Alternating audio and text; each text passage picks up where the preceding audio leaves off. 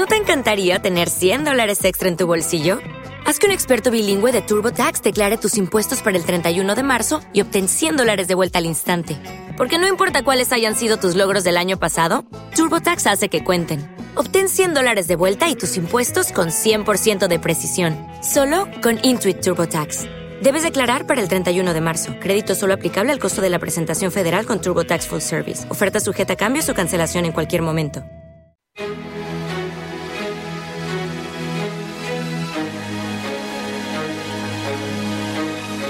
Intereconomía, la tertulia capital.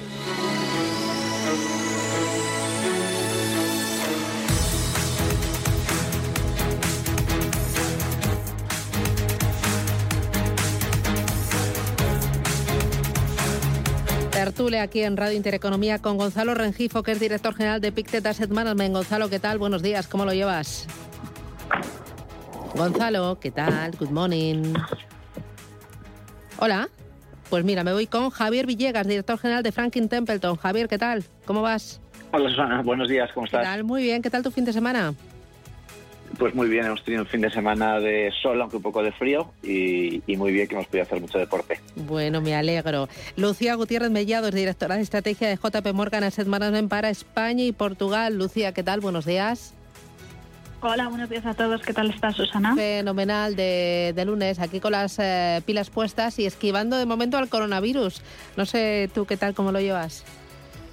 Pues yo también estas navidades he conseguido librarme, pero no sé por cuánto tiempo, porque alrededor tengo mucha gente que, ha caído, pero de momento yo me he librado. Bueno, ahí vamos. Borja Aguiar, 6, director de, para Iberia de Amiral Gestión. Borja, ¿qué tal? Buenos días. ¿Qué tal, Susana? Muy buenos días. ¿Qué tal tu fin de semana? Pues muy bien, muy tranquilo. He aprovechado, como decía Javier, el sol de este fin de semana para hacer algo de deporte, familia y, mm. poco más. ¿Qué deporte? ¿Qué deporte haces en familia? ¿O, lo haces tú solo? ¿Te vas tú solo con la bici? No, el, el deporte lo hago solo. Ah. El deporte normalmente golf. Eh, intento escaparme siempre algún día el fin de semana. Ah. Con la familia, de momento, ir al parque y, dar paseos porque son muy pequeños mis hijos. Mm. ¿Y tú eres eh, de potencia o de precisión? ¿Qué se te da mejor? ¿Qué golpe? Eh, depende del día. Esto funciona así. Muy bien, me acompaña Gonzalo Rengifo, director general de Pictet Asset Management. Gonzalo, ¿estás por ahí? Buenos días. Buenos días, Susana, ¿cómo estamos? Se había cortado. Ah, ya, pues muy bien. Todo muy bien, todo muy bien, empezando la semana. Ah, ¿Tu fin de semana has hecho, has hecho ¿eh? algo especial el fin de semana? Pues sí, pues sí, me he ido al campo, me he ido a la zona de Ciudad Real de Almadén ¿eh? a pasear por el campo, así que una maravilla. ha hecho solecito, ¿eh? Con lo que, ha hecho solecito y con lo que está cayendo es mejor estar en el campo abierto. Ah, ¿eh? bueno, bueno. En, sitios cerrados. Eh, oye, voy a empezar por lo, último, porque justo esta madrugada, y voy contigo, Borja, eh, hemos conocido el dato de crecimiento económico en China en 2021, un 8,1%, mejor de lo esperado y mejor a pesar del coronavirus, del caso de Evergrande, de, de la regulación también en algunos sectores clave eh, ¿Cómo ves la economía china y qué posición tenéis vosotros en, China, Borja? Bueno, como dices, es cierto que el dato ha sido positivo, así como se esperaba. Es verdad que creo que el dato del, tercer trimestre no había sido tan positivo y eso ayuda a que mejorase el cuarto trimestre. Y, nosotros lo que sí que vemos en China es, como dices, ¿no? a pesar de ver grande, de todos los riesgos regulatorios que hemos visto a lo largo del año pasado, es que es una región llena de oportunidades.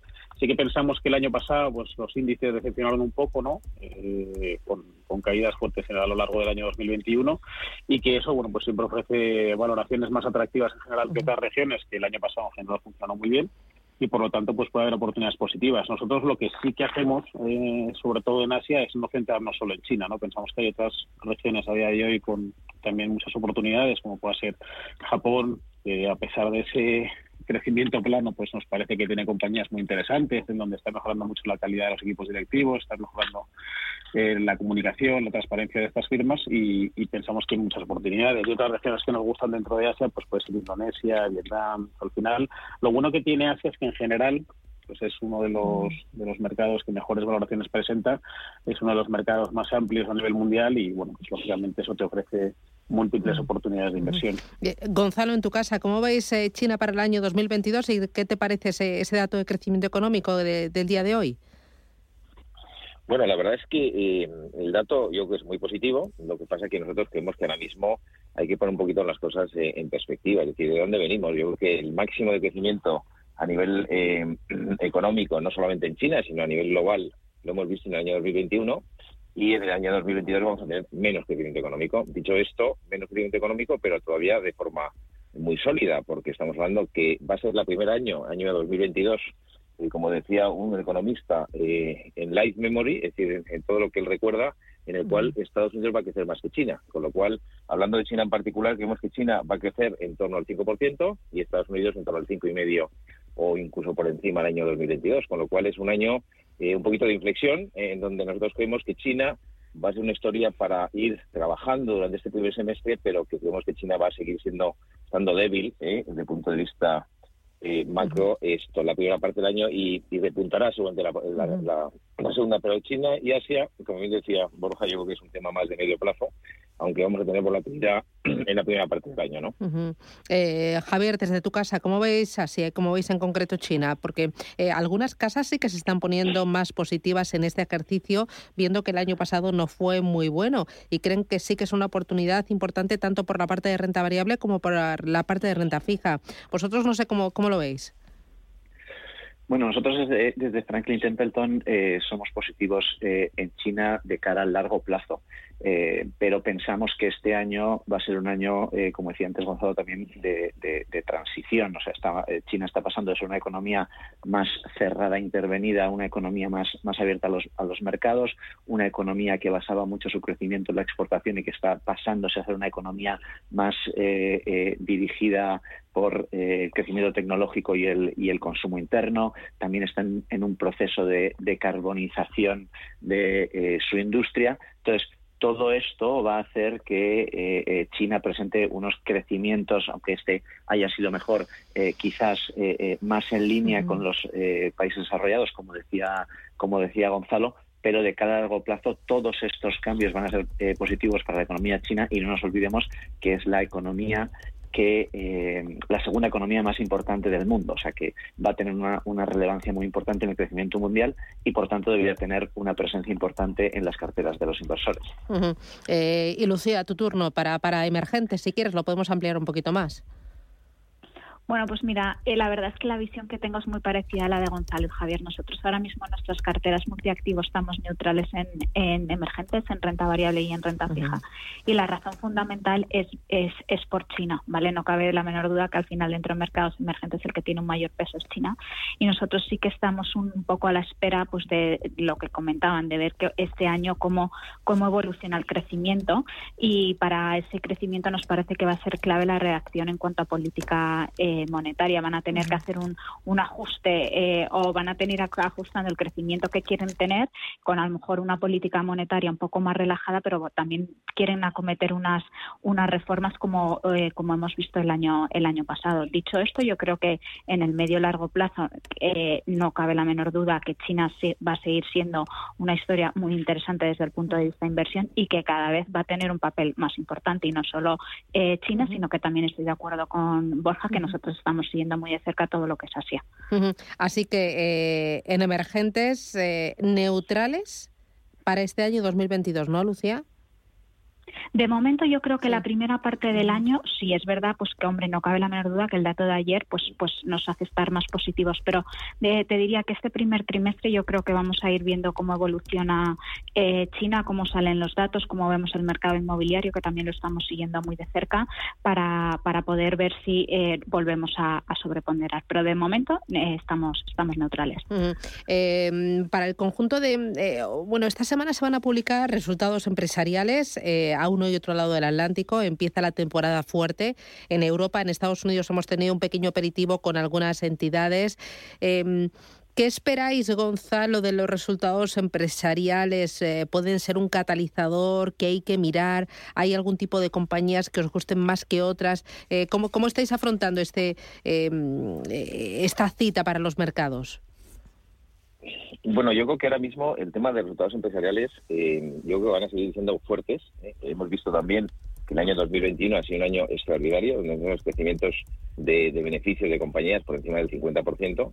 Y bueno, y claramente hay que decirle al inversor que esto no va a pasar en el año 2022. En el año 2022 el consenso del mercado, en nuestra opinión, en opinión de Pictet, eh, está siendo demasiado conservador. Están, están hablando de un consenso de mercado de crecimiento de beneficios para el año 22 entre el 6 y el 9%.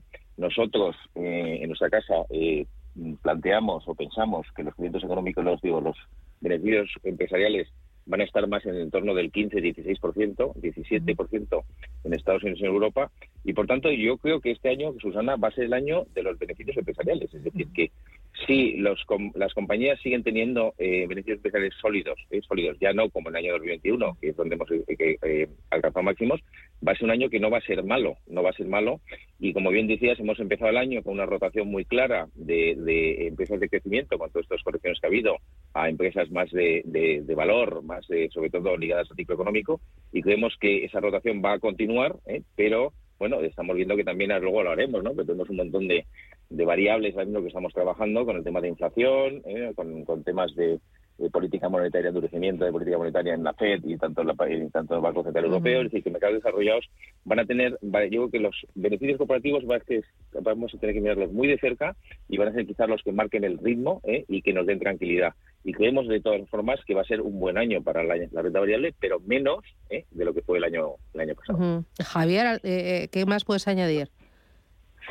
Bueno, yo eh, lo que añadiría es que eh, eh, dedicamos mucho tiempo a, ver cuáles son las expectativas de beneficios, pero la realidad es que acertamos bastante poco.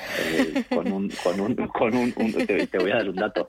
Los, los últimos seis trimestres nos hemos equivocado porque los resultados han sido un 10% mejor de lo que de lo que la media del, del mercado estimábamos. Entonces, en general es difícil acertar y en un año con pandemia y un año con inflación es incluso más, más difícil. Dicho esto, eh, nosotros eh, también somos un poco más positivos que el consenso de mercado. Pensamos que el mercado va a, va a sorprender a la alza en el año 2022 eh, y esto es lo que nos hace ser positivos en renta variable. Bueno, entonces tendríais que empezar a hacer todos flexiones por lo menos o, devolver el bonus si no acertáis, ¿no? a mí cuando empecé a hacer información económica me decían, mira, el trabajo de un analista es lanzar previsiones a principios de año y luego durante el resto del ejercicio justificar por qué no se han cumplido. Y, bueno, pues eh, ahí vamos. la verdad es que es complicado. nosotros estamos más en la parte de gestión y es con los resultados que salgan como qué haces con tu cartera, ¿no? Eh, Gonzalo está pensando una maldad o qué? Sí, sí, claro, claro. Es que tienes que aclarar a los oyentes, Susana, que nosotros no somos analistas, ¿eh? somos economistas, no somos analistas. Vale, vale, vale, vale. Lucía, resultados empresariales y lo une, uno ya algo que, que ya ha lanzado Gonzalo, que es eh, el tema de la inflación y eh, la actuación de los bancos centrales, porque me da la sensación de que este va a ser monotema, al menos durante la primera parte del año. Bueno, claramente, con los resultados eh, empresariales, eh, visión muy parecida a mm. Gonzalo y a Javier. Nosotros seguimos pensando que va a ser la clave este año, que para que la renta variable lo haga bien, claramente tenemos que ver resultados empresariales y aunque sí que vamos a ver un crecimiento más bajo que el año pasado porque ha sido excepcional, eh, sí que esperamos que sea más elevado que el, consenso de los de los de los analistas. con respecto a la inflación y bancos centrales, yo creo que van a ser los dos grandes temas de, este año. Con respecto a la inflación, que también lo hemos comentado contigo pues en las múltiples ocasiones, es verdad que está siendo, eh, al principio decíamos que iba a ser más transitoria de lo que está, de lo que está siendo y está siendo más persistente. Eh, nosotros ahí seguimos pensando que, bueno, pues que durante esta primera parte del año claramente la inflación va a permanecer en niveles bastante elevados, pero que sí que de cara a la última parte del año deberíamos de ver eh, cómo, cómo corrige. Eh, y sobre todo porque hay uno de los componentes que es la subida de precios en bienes y no tanto en servicios, pues ahí sí que deberíamos de ver cómo a poco en el momento que todo vaya evolucionando, que volvamos a cambiar un poco nuestros hábitos de consumo, también a consumir más cosas, eh, más bienes, más servicios y no tantos bienes, pues deberíamos de ver cómo los números relajan. Pero también te quiero eh, insistir en que está claro que en este ciclo vamos a ver niveles de inflación más altos que los que hemos visto en el ciclo anterior donde no, donde no vimos inflación. Pero sí que pensamos que de cara a la última parte debería, deberíamos empezar a ver bajadas de tal forma que esperamos que no suponga un problema para los bancos centrales. Eh, Borja, que la retirada de estímulos, retirada de estímulos pueda ser gradual. Borja, vosotros eh, cuántas subidas de tipos de interés esperáis a uno y otro lado del Atlántico y cómo, cómo veis que está afectando a los distintos activos? Bueno, ahí la verdad es que nosotros, yo creo que ya lo comentaba Gonzalo, ¿no? al no ser analistas no nos gusta hacer estas, estas previsiones porque lo habitual es que nos equivoquemos, con lo cual preferimos no, no mojarnos en el número de subida de tipos. Lo que sí que estamos viendo es al final, bueno, pues eh, la FED yo creo que en, en, las últimas actas de la reunión de diciembre pues mandaron un mensaje un poco más agresivo, ¿no? Donde ya sí que se descontaban totalmente subidas de tipos en el año 2022, pero sobre todo yo creo que lo que más preocupa es la reducción de, pues ya no solo la reducción del ritmo de compra, sino la reducción del balance, ¿no? Eso al final yo creo que hemos visto que las primeras reacciones en renta fija, pues como la TIR del bono alemán ha llegado hasta casi terreno positivo recientemente, cuando, no sé, creo que desde el año, no sé, dos años, creo que ha sido máximo de dos años. En Estados Unidos eh, la TIR del bono ha llegado también al 1,80 más o menos, así que hemos visto una reacción directa en renta fija, no solo por las, las, las palabras de la FED, y eso es lo que pensamos que va a ocurrir a lo largo del 2022. No hay que permanecer atentos a las actuaciones de los bancos centrales, a sus políticas monetarias, que yo creo que nos pueden indicar un poco por dónde va a ir el futuro de, la renta fija y por lo tanto también de la renta variable. Es verdad que en cuanto a la inflación, pues nosotros pues ahí pensamos eh, eh, exactamente igual que nuestros compañeros, ¿no? Vemos que la inflación va a permanecer alta a lo largo de este año. La parte positiva, yo creo que es que las noticias relacionadas con, con el tema de los cuellos de botella de las cadenas de suministros, pues están siendo favorables y parece que, bueno, pues eso puede lógicamente ayudar al tema de precios y a, la inflación, por lo tanto. Entonces nosotros eso, no nos mojamos en, en, subidas de tipos, pero sí que creemos que va a ser un catalizador junto con los resultados empresariales muy importante a lo largo del año 2022. Vale, ante este escenario, ¿qué hacemos con la renta fija? ¿Hay oportunidad o lo podemos sustituir por algún tipo de eh, vehículo ilíquido o eh, alternativo? Publicidad y vamos con oportunidades en renta fija, alternativos y líquidos, renta variable, lo que queráis. En Intereconomía, la tertulia capital.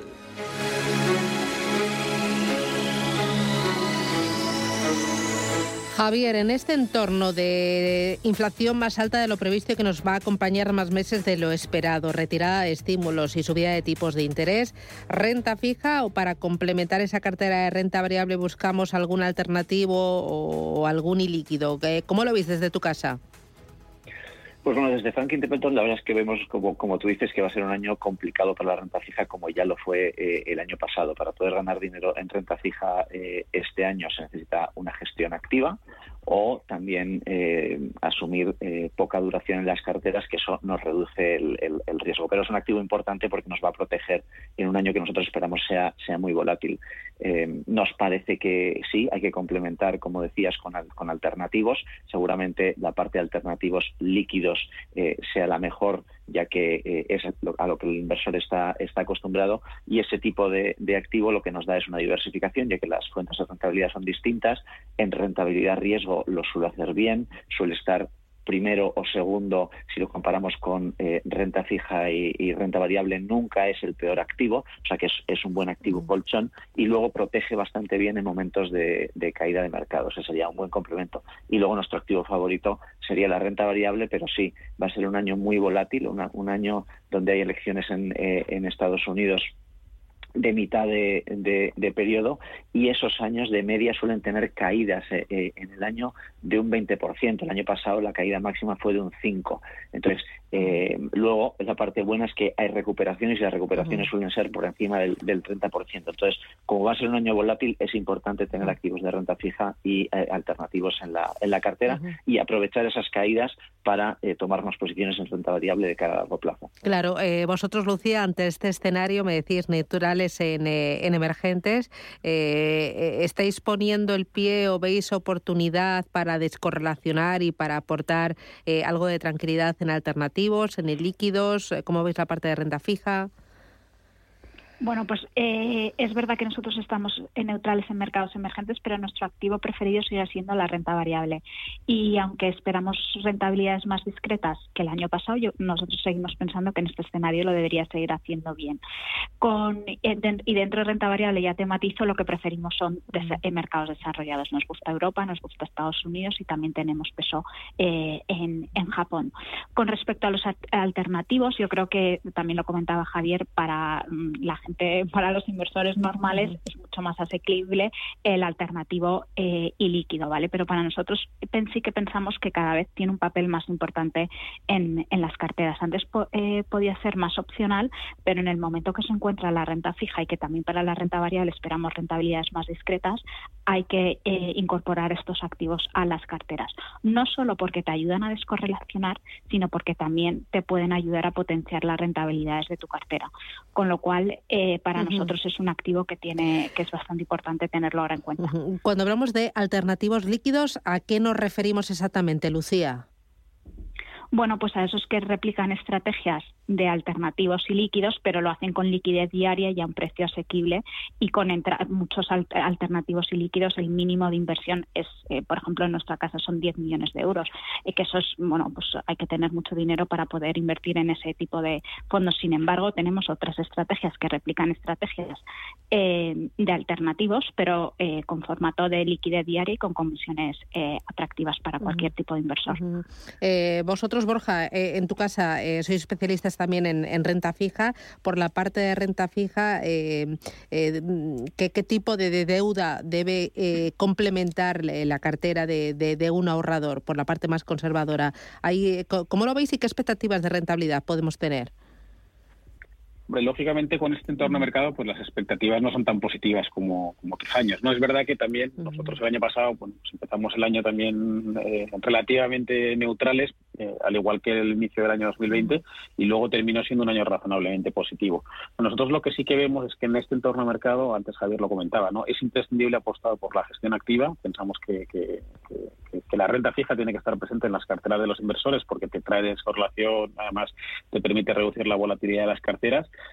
pero sí que somos conscientes que en un entorno complicado para la renta fija, pues hay que ser, hay que apostar por la gestión activa, ser flexible. En nuestro caso, ¿qué estamos haciendo? Pues apostar por duraciones cortas, intentamos evitar el riesgo de tipos y claramente apostar por el riesgo de crédito, ¿no? Lógicamente, pues eh, si quieres buscar rentabilidades positivas, tienes que asumir algo de riesgo en alguno de los de los vectores, ¿no? Entonces nosotros eh, la apuesta es clara, ¿no? Apostar por, por riesgo de crédito, por compañías quizás con una peor calificación crediticia, pero que te pagan una rentabilidad más atractiva pero manteniendo siempre las duraciones cortas. ¿no? Intentamos que, el movimiento de la curva de tipos no nos perjudique, que las políticas de los bancos centrales eh, nos perjudiquen lo mínimo y, claramente nuestra recomendación es tener renta fija en cartera. Es verdad que muchos clientes han tirado la toalla y, entendemos los motivos, ¿no? porque la gran mayoría de, fondos de renta fija pues, pues lo, han pasado mal estos últimos años, pero nosotros sí pensamos que sigue siendo una muy buena alternativa la renta fija en la cartera de los inversores. Cuando hablas de empresas con peor calificación crediticia, con ¿Eso significa riesgo de impago? ¿Asumís eh, un riesgo importante de default?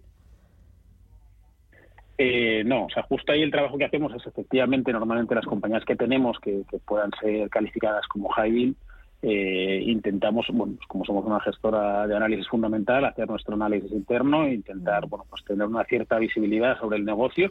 Y es verdad que también el apostar por duraciones cortas nos apoya a, evitar esos posibles problemas, ¿no? Cuando inviertes en una compañía con perspectivas a dos años y no a diez años, pues se limita mucho el riesgo. Pero lógicamente, bueno, pues al, tener una, peor calificación crediticia, el riesgo de impago es mayor. Pero nosotros eh, estos últimos dos años que han sido años complicados no hemos tenido ningún impago en cartera. Gonzalo, ¿qué hacemos con la parte más conservadora de nuestra cartera o qué hacemos con los ahorradores que son más conservadores y que no han eh, dado todavía el paso hacia la renta variable? Porque no todo el mundo quiere ni puede, según su perfil, asumir renta variable. ¿Qué hacemos con, con esa masa más conservadora?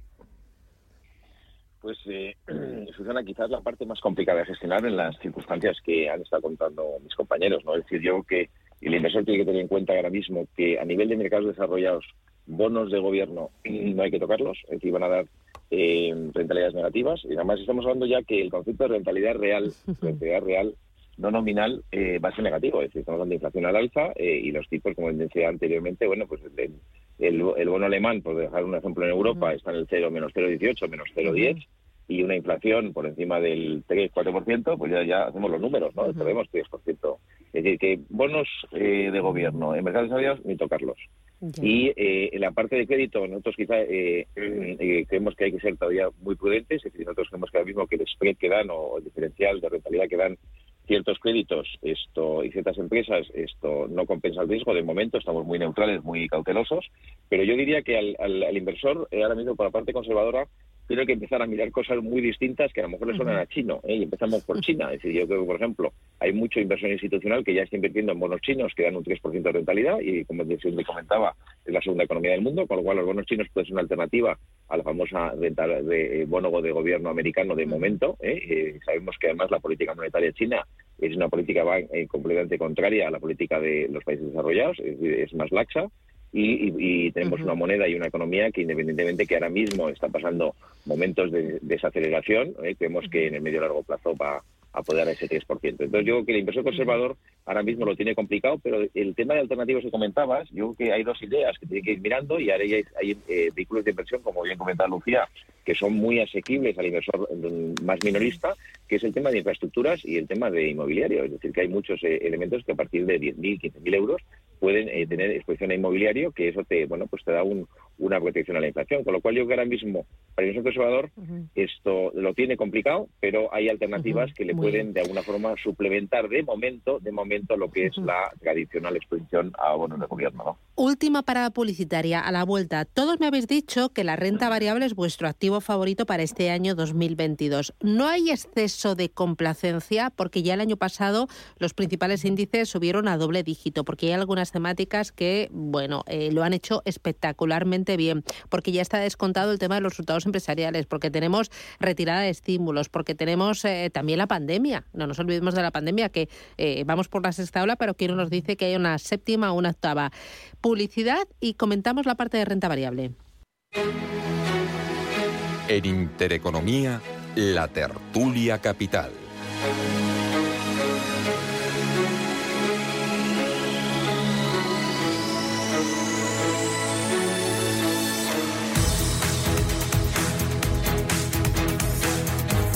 Tertulia Capital con Gonzalo Rengifo de Pictet Asset Management, con Javier Villegas de Franklin Templeton, con Lucía Gutiérrez Mellado de JP Morgan Asset Management, con Borja Aguiar de Amiral Gestión. Eh, Lucía, eh, ¿existe complacencia en la parte de renta variable? ¿No estamos demasiado arriba?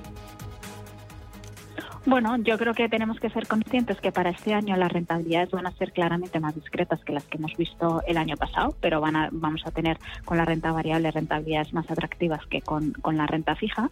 Yo creo que también tenemos que prepararnos y también yo creo que lo comentaba antes Javier para episodios de volatilidad pero eh, en nuestras carteras, en este escenario eh, que hemos ido hablando a lo largo de la mañana, pues sí que pensamos que sigue siendo un escenario favorable para la renta variable. Por supuesto, hay que ser, en las carteras que estar bien diversificadas y hay que ser eh, selectivos, porque es verdad que hay algunos sectores o esto que están más que están más caros que otros. Por lo tanto, un año que probablemente no sea fácil de gestionar, pero que con los buenos gestores y analistas, pues yo creo que vamos a ir, a ir eh, navegando por este por este entorno. Eh, Borja, por la parte de renta variable, ¿cómo, ¿cómo elegir bien? No sé si en temáticas, en estilos, en tamaño de compañías, en, en regiones, eh, porque el año pasado y el anterior la dispersión fue la reina y este año me temo que también, ¿no? Que promete quedarse, ¿no?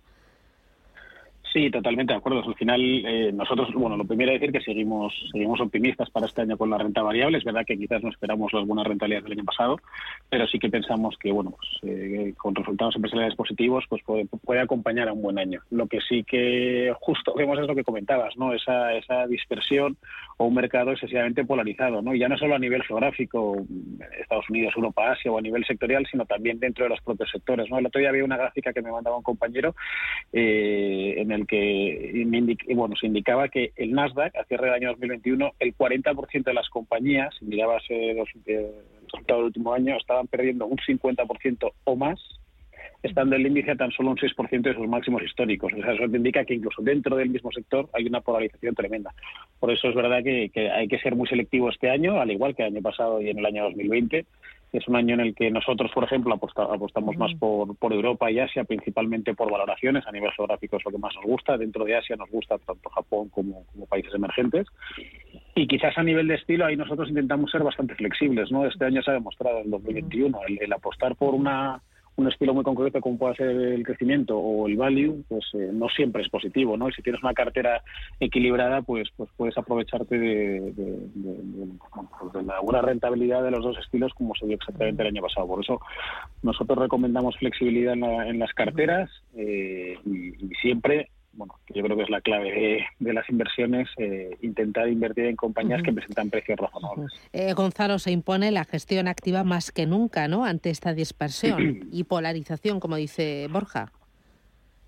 Bueno, totalmente de acuerdo. Es decir, yo que ahora mismo es un año que hay que ser súper selectivo, en un año que hay que eh, basarse mucho en fundamentales y yo que va a haber muchas oportunidades en distintos sectores, pero es verdad que tenemos que tener en cuenta que entramos eh, con una serie de valoraciones en donde el mercado más caro que existe en estos momentos es el mercado americano. Eh, tanto Japón como Europa están mucho más baratos, pero no todo está barato en, en Japón y en Europa, por ejemplo. Pero es verdad que ahora mismo esa dispersión y esa gestión activa va a ser la que va a ser capaz de aportar valor. ¿eh? Nosotros creemos ahora mismo, por poner cara y ojos, que la renta variable debería de dar en torno al entre el 7, 8, 9%, eso es lo que puede dar. La renta fija tradicional va a dar negativo y, por tanto, eh, yo creo que ahora mismo eh, no solamente la gestión activa, sino también ser capaces de navegar, como se ha comentado también, en, un entorno que va a ser, eh, no va a ser un camino sencillo. Es decir, vamos a ver nosotros, en nuestra opinión, un pico de inflación o máximos de inflación a más o menos a mediados de año, eh, los crecimientos van a ser más moderados, pero sigue habiendo crecimiento importante y, los beneficios empresariales quizá, como hemos comentado anteriormente, van a marcar el ritmo, con lo cual creo que ser muy selectivos, pero hay oportunidades, con lo cual yo creo que el, inversor tiene que tener en cuenta que el asesor es el que mejor le va a guiar en este en este año 2022, que no va a ser tan sencillo, ¿no? Eh, Javier, pon tú el broche de oro a, esta, esta tertulia. Em, por la parte de renta variable, ¿cómo, cómo lo ves? Y, no sé, desde tu casa, eh, ¿dónde estáis más positivos? Bueno, pues yo creo que yo, coincido con, Lucía, con Borja y, Gonzalo, que es nuestro activo favorito. Eh, la volatilidad va a marcar eh, este año y hay que tener una gestión activa para, para poder aprovecharse. Y yo creo que eh, si cuando hablamos nosotros con las compañías lo que estamos viendo es que cada vez van a invertir más en sus negocios y que van a recomprar acciones de sus negocios. Y eso va a ser, esos son datos positivos para, para la renta variable. Hay que, hay que diversificar. Nosotros quizás somos más positivos que el consenso en renta variable americana y en cuanto a sectores, pues nos gusta la tecnología, nos gusta las infraestructuras y también todo lo que tiene que ver con la sostenibilidad y el, cambio climático. Muy bien. Pues eh, Javier Villegas desde Franklin Templeton, Lucía Gutiérrez Mellado desde JP Morgan Asset Management, Borja Aguiar de Amiral Gestión y Gonzalo Rengifo de Pictet Asset Management. Un placer. Gracias por arrancar la semana con nosotros. Cuidaros mucho y ya por el lunes. Feliz día. Adiós. Chao, chao.